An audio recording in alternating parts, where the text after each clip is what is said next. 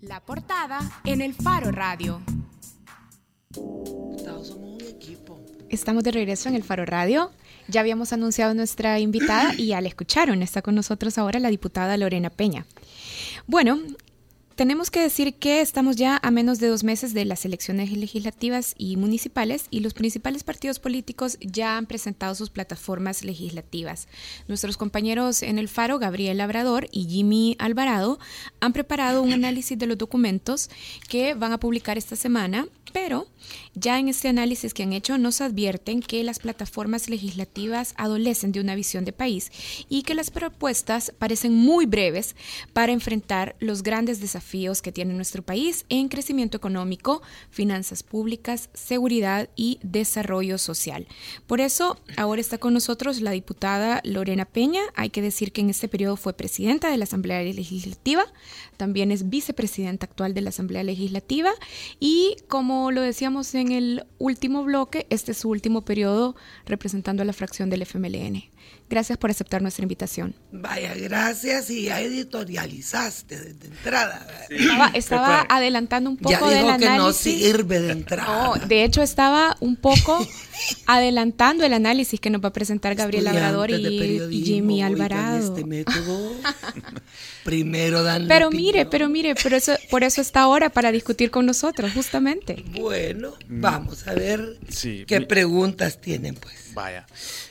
Para comenzar, Lorena, solo quisiéramos obtener una retroalimentación suya em, de la de los logros y sobre todo, quizás, quizás quitemos lo de los logros.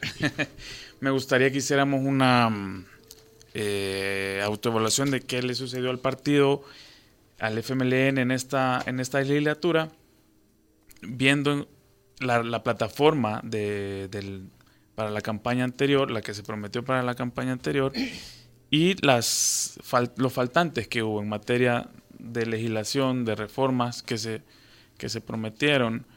Em, hablemos, por ejemplo, bueno, de, esos madrugones que hubo, por ejemplo, un par cuando usted fue presidenta también. Eh, ¿Cuáles? Vaya, solo para mencionar uno, o para mencionar que el, el FMLN siempre había adversado esta práctica de Madrugón puede haber a las 10 de la mañana, que es cuando llega un tema, nadie lo conoce y se vota. Exacto, que lo, lo, dijeron los diputados de Arena para los temas de los presupuestos, sobre todo. Aunque, claro. Tenían meses de estar ahí, todos los presupuestos, ninguno ha sido madrugón. Para, para quizás... Hemos recibido decenas de ministros, de sindicatos, está documentado en la Comisión de Hacienda. Sí. Ningún presupuesto se ha llevado a votación sin estudio previo público. De, ha llegado el ministro de Hacienda, el del Banco Central, los principales ministros, han llegado sindicatos que tienen propuestas, etcétera. Solo que para el presupuesto, por ejemplo, el, de este año, en diciembre hubo una, hasta los últimos días de diciembre hubo unas mesas privadas entre Arena y el FMLN. Solo por mencionarle algo. Eh, no, no fueron públicas esas sesiones que son precisamente las más importantes, donde de repente en enero veíamos al presidente Gallegos en su Twitter anunciando no hay sesión plenaria todavía porque no hemos llegado a acuerdos, pero si no han estado trabajando, al menos públicamente, quiere decir que había sesiones privadas y a eso, a eso, digamos, a eso eh, sí, no, no al madrugón, porque no hubo. Pero hubo madrugones, por ejemplo, para el tema de pensiones. En la... Pensiones tres reformas de pensiones, un año discutiendo eso. Yo creo que si de algo hubo información pública y debate legislativo, hubo mesas. Fue, de pensiones. Sí. Vaya, para comenzar a calentar, cabal, para ¿Qué, comenzar ¿qué tema querés hablar de fondo? Mire, uno, ¿cuál diría usted que es la gran deuda del FMLN en esta legislatura que acaba de que bueno, que está por terminar, perdón.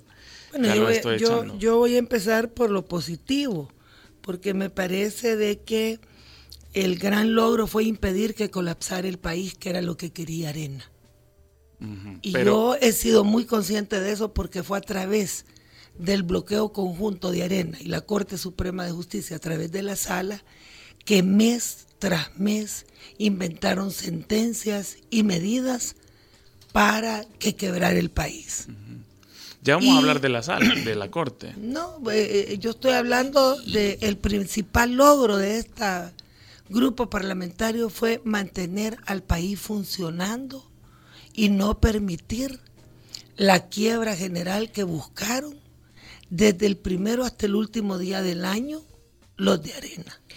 ¿Verdad? Y eso es un logro en el sentido que uno podría pensar que, al menos no se perdió, pero se empató, como si no se hubiera logrado algo más. No, es que yo no estoy empatando con arena, yo estoy trabajando para que el país funcione. Entonces, cuando hay una catástrofe, cuando hay un terremoto, eh, cuando hay una desgracia como es tener un partido como Arena bloqueando al país cada día, negando recursos para pensiones, eh, trastornando las cuentas públicas, pasando gastos del sector financiero al financiero, después se querían agarrar dos mil millones de ahorros de los trabajadores, en fin, frente a eso, que es una variable que yo no controlo porque las mentes macabras de arena yo no las puedo controlar, para mí ha sido un éxito que el país esté de pie, sin despidos masivos, que fue eh, quizá la batalla que dieron hasta el último minuto. Nos decían que aunque fuera unos mil echáramos para votar unidos, los de arena. Entonces yo creo que haber mantenido el país de pie y que hoy yo pueda decir que están 100% pagados los proveedores del año pasado, que tenemos el FODE al día, que, que logramos reducir el déficit fiscal y que además logramos instalar servicios urgentes que no existían, creo que ese es un gran logro del FMLN que perseveró, perseveró en una visión de país. Diputada, a ver, ¿verdad? En los años para mí quizá lo más importante. En los años que vienen nos estaba diciendo, bueno, ese ha sido un logro de la fracción del FMLN, lograr que financieramente lograr que financieramente se lograran atender los compromisos. Bien. Del pueblo, porque no son compromisos cualquiera. Claro, los compromisos del país. Sí, que funcionen los hospitales, ¿verdad? Ahora, para el periodo 2019... que se reparen las calles o que no paren las escuelas. Claro, para el periodo 2019-2024, este país tiene que pagar también 2.200 millones de dólares en deudas. son deudas rebotonas, fíjate que son claro, deudas que venimos acumulando. No, no, se acumularon, yo te voy a explicar. Paco Flores las emitió la primera vez. Para pagarlas, saca, hizo bonos para pagarlas. Se comió ese dinero Arena, porque hoy Arena como que no gobernaba. Y cuando llega el presidente Funes le cuentan que ya se comieron el préstamo que habían hecho para hacer el otro préstamo. Entonces se emiten bonos que son los que vencerán. Claro. Y no le puede sacar a un presupuesto en aquel tiempo de 3.500 o 4.000 dólares, 1.500 millones de un solo. Entonces, esa deuda es una deuda acumulada en el tiempo. De acuerdo, deuda acumulada. Pero cómo se va de dolarización cómo el FMLN, cómo el FMLN plantea desde su propuesta legislativa atender esta deuda que se ha venido acumulando históricamente, como usted decía. Hay dos temas fundamentales la declaración patrimonial, ahí está el proyecto de ley, esa es una deuda y es una deuda de la Asamblea. El FMLN ya la propuso. ¿Qué es la declaración patrimonial? Que por ley personas que tengan ingresos o activos superiores a medio millón de dólares, medio millón de dólares, declaren anualmente su patrimonio como un mecanismo de comparación con lo que declaran de renta. Porque si tú declaras mil, mil, mil dólares de ingresos, pero tu patrimonio creció en cuatro mil dólares, tú tendrías que explicar de dónde salieron esos otros tres mil dólares. Y si ese ingreso paga renta. Solo elevación de renta por no haber aprobado la ley de cobro coactivo, eh, la declaración patrimonial, la regulación de la maniobra de los precios de transferencia y la cárcel para los evasores, solo elevación de renta sigue siendo aproximadamente el 50%. Ahora, este Tres puntos del PIB. No habría ni necesidad de subir impuestos, fíjate. Pero se necesita aprobar esas leyes. El FMLN y el gobierno ya las propusimos. Pero claro, cuando se trata de golpear a los grandes capitales, toda la derecha, mira ahí, no se ha movido. Esa es una cosa que el pueblo la debe saber. Y el otro tema, eh, que ahora viene en la, en la plataforma, es el impuesto al patrimonio. Un estudio de Oxfam que dijo, pues, acuérdense, que como 130 personajes eran, ¿verdad? Tenían 23.800 millones de dólares de patrimonio. O sea, la octava parte del PIB. Y así lloran por el salario mínimo y no quieren pagar impuestos. Pero Con es un 1%, es un 1%. Estamos hablando... No, te estoy hablando de que para ir disminuyendo la carga de la deuda, no puedo disminuir el plan de educación ni el de salud. Tengo que hacer que paguen los que tienen que pagar conforme la ley. No queda claro. Hemos revisado la propuesta y hemos visto que hay ese tipo de medidas que buscan eh, hacer más eficiente y ya te Dije la, deuda. Claro. La deuda es lograr los votos para que el que tiene más pague más y el que tiene menos pague menos. De hecho, ya algo hicimos en tiempo de Funes, pero no es suficiente. Se necesita la ley de cobro coactivo, la declaración patrimonial, la reforma al Código Tributario en el tema de precios de transferencia, la cárcel para los evasores y ahora la nueva propuesta. Pero hablando de deuda, son estas leyes que ahí están y no hemos podido aprobar porque la derecha le tiene miedo o más bien algunos hasta lo financian las grandes corporaciones. Nos llama la atención que en la propuesta del FMLN no aparece escrito esa necesidad de negociaciones eh, bilaterales con el FMLN para lograr los 56 votos, eh, sí, con Arena, perdón, em, en términos de cómo se va a financiar toda esa deuda que venimos eh, rebotando de hace años para el periodo 2019-2024. No está recogido en la, en la, propuesta y lo que eso, lo, perdón, lo que eso nos parece a nosotros es bueno, vamos a seguir negociando con Arena de la misma manera como hemos venido haciendo. ¿Leíste el dictamen? Lo leí, busqué ese parrafito y son dos líneas. Patrimonio. Exacto. Usted, solo para poner en autos a los oyentes. En el presupuesto aprobado a inicios de mes hay un parrafito dentro del dictamen eh, con el que se aprobó el presupuesto en el que em, el Pleno Legislativo le da emite un recomendable para negociar como Estado eh, nueva deuda con los organismos multilaterales. Para los vencimientos esos. Sol, vaya, pero esa negociación también se tiene que dar eh, para otros montos de dinero eh, con arena. Pero es que la negociación... Y ahí es donde yo... Que no viene la plataforma, decís. Y el señalamiento es, bueno, entonces vamos a seguir en el mismo tipo de negociaciones que son... ¿Cuál tipo de negociaciones? Las que mencionaba al inicio de la entrevista, que son a veces... ¿Pero que de qué tipo las calificas? Pues? opacas. Son mesas bilaterales. Son mesas bilaterales fuera del escrutinio público porque para eso se hacen a veces en la Comisión de Hacienda, en la Asamblea, se hacen a veces foros públicos para discutirlo. Aquí vos has abordado dos puntos. Primero, la plataforma no tiene que explicar procedimientos, sino resultados.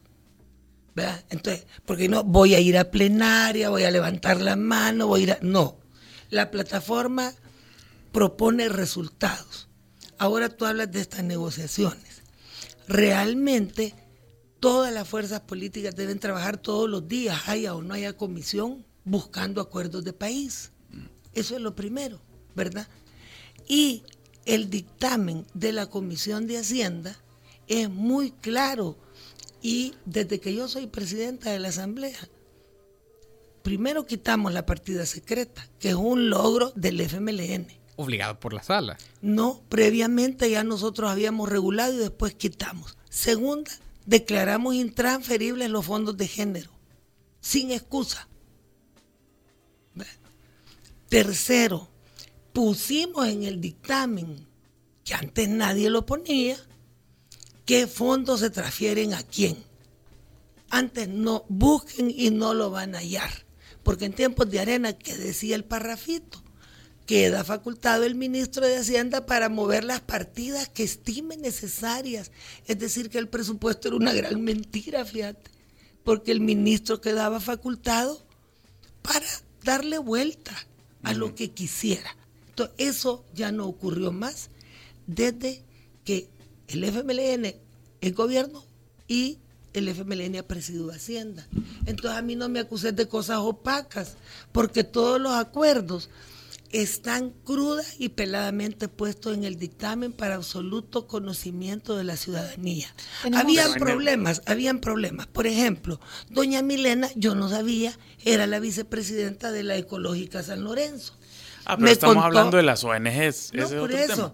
Me contó que renunció poquito y la señora del otro era de la otra ONG. La señora de Gallegos. De Gallegos. O sea que Arena y Gana han tenido parientes en la directiva, pues pero eso ya también se ha corregido. Tenemos una llamada. Yo te quiero decir que la deuda principal tiene que ser y se debe agarrar en serio de que debemos buscar la justicia tributaria para poder realmente pasar de un país que resuelve necesidades básicas insatisfechas, como es el zapato, el uniforme, la comida, la educación, el maestro, a un país que satisface las aspiraciones de desarrollo pleno de toda la ciudadanía. Tenemos una llamada. Rodrigo Molina está al teléfono. Hola, Rodrigo. Hola, buenas, sí. Quería hacer una pregunta a la diputada Lorena Peña. Eh, yo soy un salvadoreño que reside en el exterior. Vivo en Madrid, pero sigo el programa. Y quería aprovechar esta oportunidad para preguntarle de qué manera iba a abordar propositivamente, por fin, la solución presupuestaria sin únicamente tirar patadas de abogado y culpabilizar lo que hacen otros partidos, como por ejemplo Arena.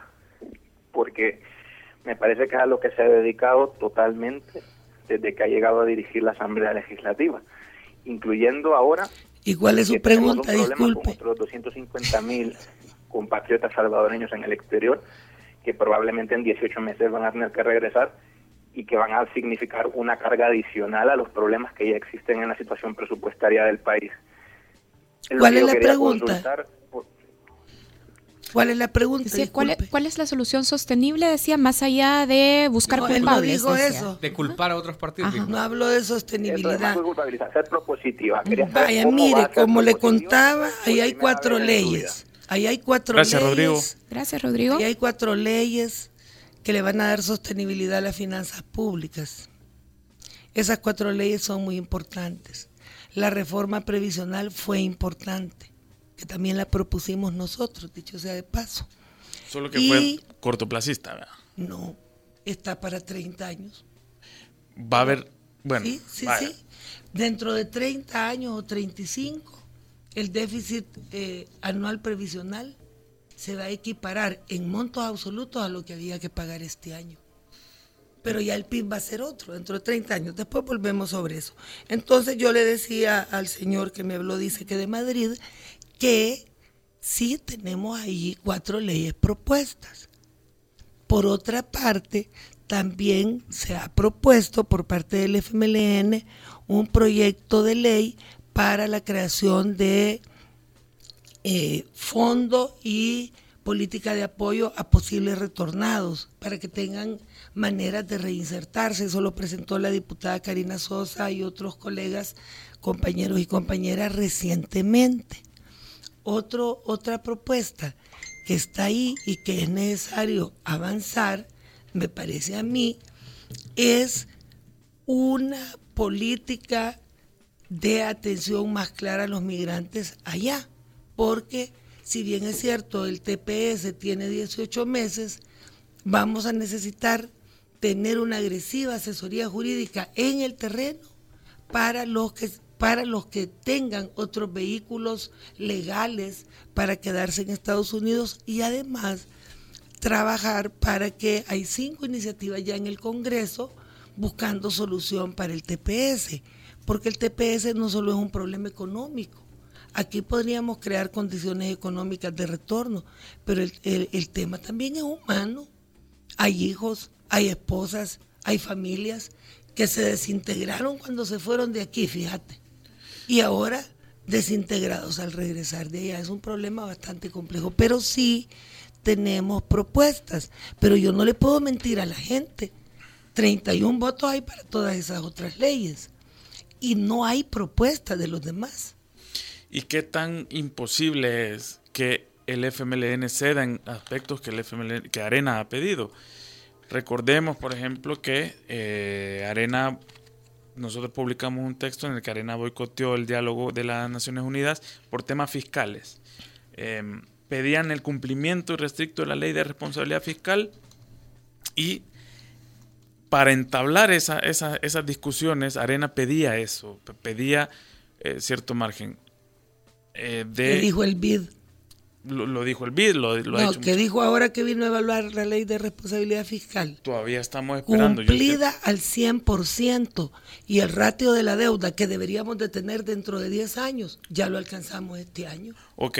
Está sobrecumplida la ley de responsabilidad la fiscal. La ley de responsabilidad era uno de los aspectos. También Arena siempre ha pedido, por ejemplo, un, un orden en las finanzas, que se vigile con hasta con auditoría el incremento en plazas del Estado.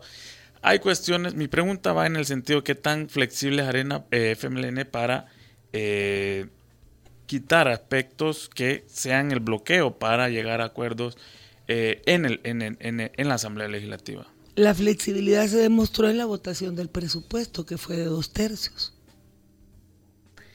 Ahí podés ver un ejemplo práctico de flexibilidad. Pero flexibilidad para que el país no colapse porque ellos buscaban que colapsara. Ahora, por ejemplo, ellos plantearon eh, que querían el balance de la ley de responsabilidad fiscal, vino el ente internacional y como te digo, hemos cumplido todos los parámetros de gasto corriente, de gasto de capital, de tasa de crecimiento del gasto, de deuda previsional y deuda privada y deuda del gobierno. Entonces eso está 100% cumplido. Hablemos. Pero hablando de la flexibilidad que me preguntaba Gabriel, ¿qué nos tocó hacer ahí? Por ejemplo, le hemos recortado 100 millones de dólares a este presupuesto. 99, pues 99 centavos. ¿ah? Claro, eso va a tener su costo. Porque vos puedes dejar de comer con tal de quedar ser flexible y entonces puede hacer que haya proyectos que no se inicien.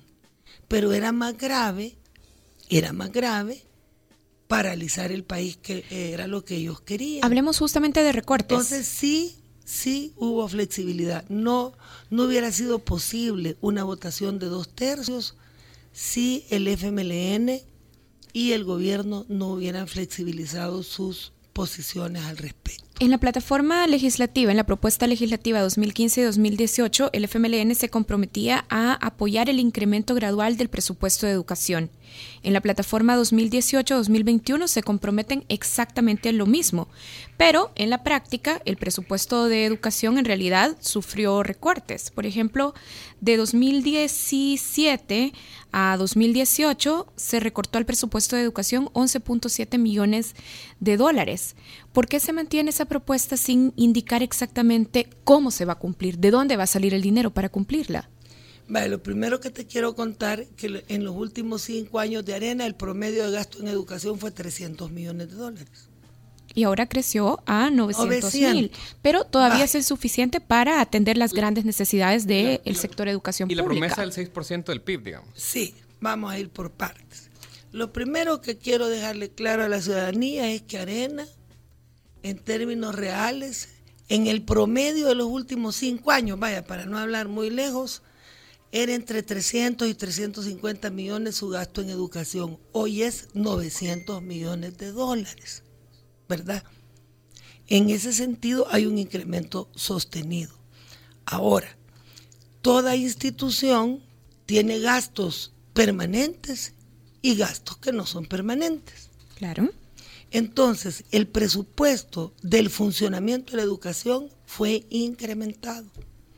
El presupuesto de inversión fue recortado, en parte porque hay obras que ya se hicieron y en parte porque nos obligaron a un recorte desde inicio. Entonces, no queremos comprar arena con el FMLN, sino el FMLN con las promesas del FMLN. Correcto, hemos, hemos subido, hemos triplicado la inversión en educación, así de sencillo, y ahora hay 40 mil universitarios que no van a pagar la Universidad del Salvador. ¿Y en la propuesta? hay mil nuevas becas, 50% hombres, 50% mujeres, para los mejores promedios, con subsidio especial para discapacitados o mujeres madres solteras. En la propuesta se y vamos a terminar con analfabetismo cero. Y entonces no se va a cumplir lo del 6%. Pues mientras no tengamos una manera de subir impuestos y disminuir deuda, por eso es importante lo otro, porque si la presión fiscal es el 15.9%, si tú le quitas el 6%, ¿qué te querría decir eso? Que la tercera parte de los ingresos serían educación. Pero hay que gastar en salud, hay que gastar en seguridad, hay que gastar en medio ambiente, en economía, etcétera. Porque la presión fiscal es clave para poder cumplir este indicador. Está relacionado. ¿Ves? Cuando elevemos la presión fiscal, y yo estimo que con estas cuatro leyes que hemos que tenemos en discusión ahí, podría llegar perfectamente la presión al 20% del PIB. Entonces hablemos de proporciones, porque mientras la presión fiscal sea tan pequeña, y como el Estado de eso es de lo que dispone, del 15.9%, si tú le quitas 6, le quitas más de la tercera parte. Y entonces abriríamos un hoyo para tapar otro. ¿Y por qué deberían de creer los salvadoreños que eh, después de casi 10 años de gobierno del FMLN en el Ejecutivo, ahora sí van a, a, poder pasar propuestas como esta que usted nos mencionaba al inicio de eh, impuestos al patrimonio y eh, estas comparaciones entre lo que declaran y las declaraciones patrimoniales de gente que tiene más de 500 mil inactivos. ¿Por qué ahora sí se va a poder si no se ha podido antes? Tomando en cuenta nada más de que eh, los sectores que se oponen a estos aumentos eh, o, a estas medidas normalmente ponen bajo la mesa temas de reordenar las, los gastos. los grandes ordenados de arena me quieren dar clases a mí de ordenar. Probablemente. Mejor que devuelvan lo robado y, después hablamos. Vaya, pero eso ya es otro tema. Ahorita estamos. No es otro. ¿Cómo no? no tienen solvencia los areneros. Son bueno, pero es que si vamos a la moralidad, esa es otra cosa. Ahorita estamos hablando de lo importante que es. ¿Y eh, dónde cómo garantizar el desorden? Pues que me expliquen dónde está el desorden hay, se supone que hay un incremento en 10 años de un 40% de plazas. Están locos, pero sí han habido crecimientos y se los puedo explicar punto a punto. y ellos lo conocen. ¿Cómo vamos a garantizar que se aprueben estas reformas con las que el FMLN quiere aumentar la recaudación, eh, tomando en cuenta que ellos, eh, las de Arena y otros sectores, se oponen a, eh, a ello porque no, hay, no ven orden, un orden necesario que dicen que es sine qua non, que es vital, que es un requisito indispensable, porque de lo contrario va a entrar más dinero a las arcas del Estado, pero se va a seguir gastando de la misma manera. Gabriel, ¿vos crees que se oponen porque ven desorden a pagar impuestos los ricos? No, hombre. Perdona, me da risa. Los ricos nunca les gusta pagar nada, sobre todo los multimillonarios y siempre van a tener una excusa para no querer pagar. Así como, si no es por desorden. Y Arena es el vocero de los oligarcas. Entonces, ¿yo a qué te quiero llevar? A que no nos vayamos por la tangente. Estos millonarios aquí esto lo han tenido como finca y nunca les ha gustado cumplir con la ley. Entonces, ellos no quieren pagar los impuestos porque han estado acostumbrados a evadir los pocos que les tocan y a que no se les incremente. Diputada. Entonces, con, eh, no, eh, resulta relativamente ingenuo pues de parte tuya decirme que la oligarquía, si fuéramos ordenaditos, pagaría los impuestos. Diputada, ¿usted cree? Ellos son unos evasores por naturaleza. Entonces, la pregunta es por qué... No, solo ellos, ¿verdad? Hay muchos evasores, pero los eh, empleados no pueden evadir. Que puede haber una... Los empleados no evaden porque les cae el descuento. Pero hablando de por qué me van a creer, dijiste tú. Sí, sí. Es que no es cuestión de que el pueblo crea. Yo creo que el pueblo lo que debe hacer es luchar. Luchar como, como estamos luchando nosotros, hagamos causa común por ganar más niveles de justicia social que se expresen en justicia tributaria. Yo no soy una vendedora de que esta, esta marca cosmético es más bonita. Yo lo que estoy diciendo aquí es la realidad. Mientras no luchemos y mantengamos en la discusión, por eso repetimos y lo vamos a repetir cuantas veces sea necesaria, el tema de la concentración del ingreso y la mala redistribución del ingreso, que es producto de que se niegan a hacer reformas tributarias progresivas, mientras no resolvamos eso, seguiremos, como te dije, siendo un país que resuelve necesidades básicas insatisfechas, pero necesitamos dar un salto a un país que logra un desarrollo pleno. Eh, múltiple y, no solo en lo más básico para todos los salvadoreños. Diputada, nos ha, nos ha, estado hablando de la necesidad de incrementar la carga tributaria para obtener más ingresos que permitan... Y justicia tributaria. Y justicia tributaria, para tener más ingresos que permitan impulsar el desarrollo de este país, el desarrollo igualitario. ¿Usted cree en la fórmula de ofrecer incentivos fiscales, beneficios fiscales a las empresas como mecanismo para el desarrollo económico? Depende de qué den a cambio. Porque un, un beneficio fiscal debe tener clara y medida la ventaja que le va a dar al país. Ustedes hablan de ciudades modelo, más o menos. No, no hemos dicho ciudades modelo y no hables como que soy el de Honduras. Por eso le quiero preguntar para que, nos, que nos aclare. Está editorializando otra zonas económicas. la propuesta se llama zonas económicas. no es un pecado decir que se llaman ciudades modelo en otras partes. No he hecho una referencia católica, yo solo he dicho que no se llaman así. Se llaman zonas económicas en la propuesta del FMLN. Así es. O sea que si hay empresas que comprobadamente, ¿verdad? Y por eso tiene que haber una ley hablando de transparencia y no tipo bajo la mesa.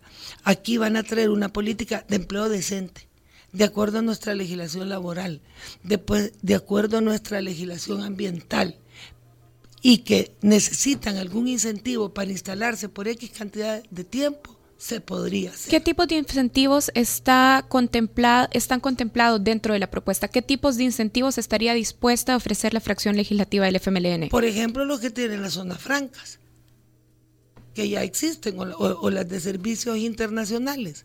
Entonces eso depende. Hasta ahora eh, la, la Asamblea, la unidad de análisis de la Asamblea, le pedimos un estudio de los incentivos legales que hay, que ya duran décadas y no hay una contrapartida en empleo e ingreso para lo que dejamos de ganar. Entonces, a la hora de aprobar esa ley, si algo debe exigir la ciudadanía al frente y a todo mundo, es que quede en blanco y negro qué gana el país, o sea, cuál es el balance a la hora de aprobarla, ¿verdad? Pero sí es cierto que como estos señores salvadoreños no quieren invertir en el país, porque es verdad, se van a poner hoteles a dominicanas, aquí lloran, pero hasta en Nicaragua ahí son felices ellos invirtiendo, entonces hay que atraer inversión extranjera, porque lo que no le podemos decir a la gente es que los oligarcas salvadoreños no quieren invertir y no busquemos opciones. Pero por supuesto debemos ver con mucho cuidado que se respeten las leyes laborales, las leyes ambientales, no hay una concesión de administración pública ni de seguridad ciudadana, que son puntos neurálgicos, ¿ah? pero podría haber algún trato tipo zona franca toda vez que nos dejen unas ganancias comprobadas. ¿Por qué cree que los empresarios salvadoreños prefieren ir a invertir a Nicaragua, como lo estaba diciendo, que también tiene un gobierno de izquierda? Pues habría que irle a preguntar a ellos por qué les fascina el gobierno de Daniel Ortega. ¿Y usted qué sospecha? ¿Cuál es su hipótesis? como ellos han sido bastante eh, apátridas, no han sido los nacionalistas que dijeron ser, prefieren no invertir aquí para ver si el país quiebra y así demostrar que nosotros no servimos. Eso es todo. Hay empresas ALBA que también han sacado dinero, ¿verdad? Las empresas ALBA son multinacionales porque PDVSA, que es su principal socio, es multinacional. Claro, pero, el dinero está en paraísos fiscales. Bueno, estará como FUSADE, yo no sé, no me consta. Pero lo que sí te puedo decir, y por cierto no miro a Ricardo por aquí, te quiero decir, y, lo saludo porque fue muy digno. Diputada, te quiero decir de que para hay una mí nota en la que él se comunicó su salida. Pues. Eh, eh, por eso le mandé saludos. Hay una nota que es fundamental que te quiero decir que nosotros estamos obligados a buscar inversión pero decente. Mire, y eso es lo que vamos a La inversión decente llega cuando los niveles de seguridad son bastante buenos. No siempre. Los empresarios en múltiples encuestas, estudios garantizan que más que exenciones fiscales o incentivos, que es una receta muy vieja además, suele ser efectiva, por eso vinieron las, algunas empresas textiles, piden mayor seguridad, porque eso sí determina el nivel de la inversión? Mira, el año pasado tuvimos 1.100 millones nuevos de inversión extranjera. Pero eso no me dice nada, al menos que lo compare con años anteriores. Ha sido menos, muchísimo menos, y es récord. Nunca en otros tiempos había habido tanta inversión extranjera en el país. Lo que pasa es que hay una matriz de opinión muy clara de la extrema derecha. Te lo explico. Primero, no reconocer ningún cambio. Segundo, el cambio que no pueden tapar, desprestigiarlo. Por ejemplo, no pueden tapar los uniformes, ¿verdad? Entonces, ay, pero no pagan que no sé qué, desprestigiarlo. Tercero, mentir sobre eh, que Arena y el Frente son iguales. Esa es una matriz de opinión que ellos han trabajado sistemáticamente, ¿verdad? Para que la gente se desmoralice y a ver si así ellos recuperan los privilegios que hoy ya no tienen. Y conmigo, ni con ningún diputado del FMLN pueden ir a buscar ventajitas ahí sí bajo de agua, mira cómo hacían antes. Eso es un análisis político bien importante, pero para otro... Es una matriz de opinión. Para otro programa, porque hoy queremos hablar de la plataforma y nos queda poco tiempo. Entonces, Muy bien. Quiero, eh, para que vayamos avanzando. Eh, en el tema de seguridad, hay muchos organismos, eh, la ONU, la OEA, la CIDH, que han criticado, y de hecho, por ejemplo, el relator especial de la ONU que vino, dijo, exhortó al gobierno que derogara su plan emblemático, que son las medidas extraordinarias el FMLN desde sus inicios, digamos, se ha caracterizado por esa lucha por la defensa de los derechos humanos. ¿Cómo manejan o, qué ofrecen ustedes como diputados del FMLN o la futura bancada para corregir estos abusos que se han señalado desde muchos lados? No estamos hablando de, la derecha o de otros sectores políticos del país, sino internacionales. Bueno, en la, en la plataforma vienen dos cosas. Uno, la ley de control de armas que nosotros incluso pedimos y hemos propuesto prohibir la venta de armas, pero como es negocio de los que ya sabemos quiénes son, nunca votan los de la derecha, porque ahí ellos está su business. Entonces, prohibir la venta de armas es un punto. Y el segundo, reformar la ley de la PNC. Pero yo te quiero decir algo, no soy candidata, pero te quiero decir algo. Sí es necesario un diagnóstico profundo. Porque aunque nuestra policía sigue siendo una policía con credibilidad, se han dado situaciones que ameritan mayor reflexión y mayor investigación. Como lo de Carla Ayala. Claro, y no porque me lo dijo el del ACNUR, sino porque uno debe ser responsable. Y claro, yo creo que, y entiendo que lo va a hacer el ministro de Justicia, eh, tienen que hacer un diagnóstico más despacio de qué pasó, ¿verdad? Porque eso no puede ocurrir así nomás. Yo no tengo una investigación y una opinión adelantada, pero sí reconozco que hay que atender el reclamo de la ciudadanía de revisar prácticas que se comienzan a ver en la PNC, aunque respaldemos a la institución que anda poniendo el lomo, que le han matado 50 yo entiendo perfectamente, es, una es la institución que está eh, en la línea de fuego en este problema, merece todo nuestro apoyo y se lo damos, pero al mismo tiempo hay que apoyarlos para que investiguen y resuelvan lo que un diagnóstico serio les diga sobre estos problemas. Y hay algo, además de ese diagnóstico, por ejemplo, eh, propuestas para tener una mejor Contraloría. Se me ocurre eh, la Inspectoría de Seguridad que está en manos de un hombre que la sala lo removió del, Consejo Nacional de la Judicatura por vínculos con el FMLN. Hay ideas de, por ejemplo, tratar de buscar una auditoría externa o una mayor independencia en la gente que controla a la PNC. Bueno, yo creo que en esos temas que son delicados es ideal buscar contralorías externas. Primero porque no se quedan en el país, entonces son más libres. Esa es mi opinión, pues. Diputada, Dentro de la plataforma del FMLN y hablando también de seguridad con enfoque de género, ¿por qué no están, incluida la ¿por qué no están incluidas las causales para despenalizar el aborto? Porque ya están en la Asamblea Legislativa.